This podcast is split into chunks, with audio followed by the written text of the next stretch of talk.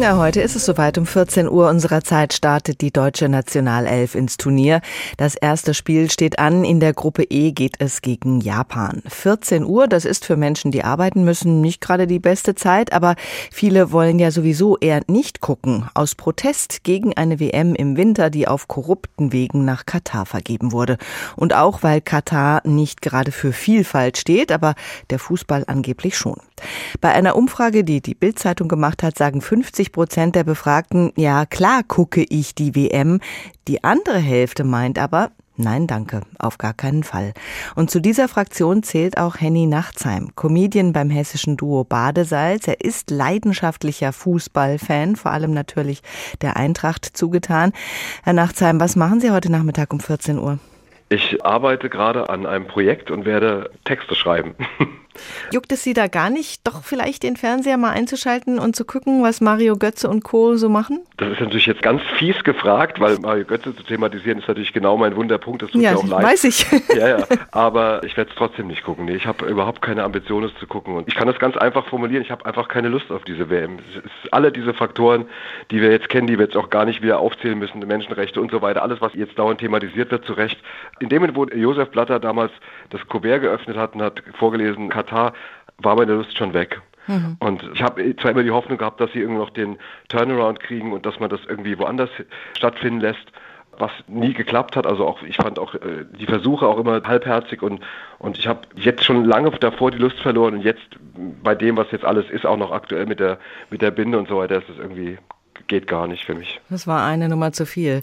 Äh, eine, ja, weiß nicht, ob das ist, das ist noch, das Tüpfelchen auf dem i ist es noch irgendwie. Also ich habe einfach, es ist ganz einfach. Ich will, das, will da gar niemand was vorschreiben oder so oder hier groß den, den, den Mogo machen, aber ich habe einfach keine Lust auf diese WM. Hm. Hätten prominente Fußballfans, Menschen mit Einfluss nicht im Vorfeld Druck aufbauen können, dass Deutschland wirklich diese WM boykottiert, also erst gar nicht dahin fährt? Glaube ich nicht. Ich glaube nicht, dass die Fußballverbände sich von Schauspielern, Musikern oder Künstlern oder Prominenten aus anderen Bereichen da irgendwas sagen lassen. Ich habe mal überlegt, was wäre denn gewesen, wenn schon vielleicht vor einem Jahr oder vor zwei Jahren, meinetwegen, sagen wir mal, Holland, England, Deutschland, Frankreich sich zusammengesetzt hätten, hätten beschlossen, hinter geschlossenen Türen, wir fahren da alle nicht hin. Mhm. Dann wären ja so richtige Top-Nationen, hätten das ja dann quasi boykottiert. Also ob das nicht was bewirkt hätte, da bin ich mir nicht sicher. Aber den Mut hat halt dann doch, oder den Schwung hat halt keiner gehabt, irgendwie das zu machen. Und ich glaube nicht, dass wir, also als ich sowieso nicht, aber nehmen wir mal auch die berühmten Fußballfans, auch große Hollywood-Schauspieler meinetwegen oder große Musiker, die werden das gleiche Echo erzielen, wie man es eh hört, nämlich dass alle sagen, ja, das ist schlimm, dass das da ist, aber die hätten da keinen Einfluss drauf gehabt, da bin ich ziemlich sicher. Ein anderer prominenter hessischer Fußballfan, Michael Herrl, Theatermacher und Autor aus Frankfurt, sagt, ich gucke die WM. Die Moral im Fußball haben wir längst verscherbelt. Homosexuelle in der Bundesliga,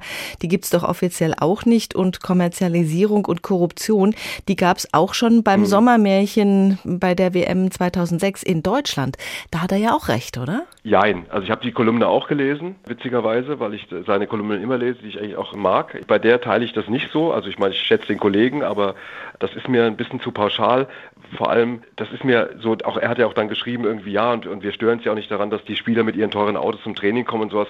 Aber das ist mir trotzdem, das ist ja nochmal ein Unterschied zu, sagen wir, zu so und so viel tausend toten Leiharbeitern, deren Familien nicht entschädigt werden und so weiter irgendwie. Also das ist irgendwie, der Härtegrad bei dieser, rund um diese WM ist nochmal deutlich schlimmer als jetzt irgendwie die Kommerzialisierung bei uns im Fußball. Und was Homosexualität angeht, ist es ja ein Unterschied. Bei uns würde ja niemand hingerichtet werden, wenn er sich als schwul outet.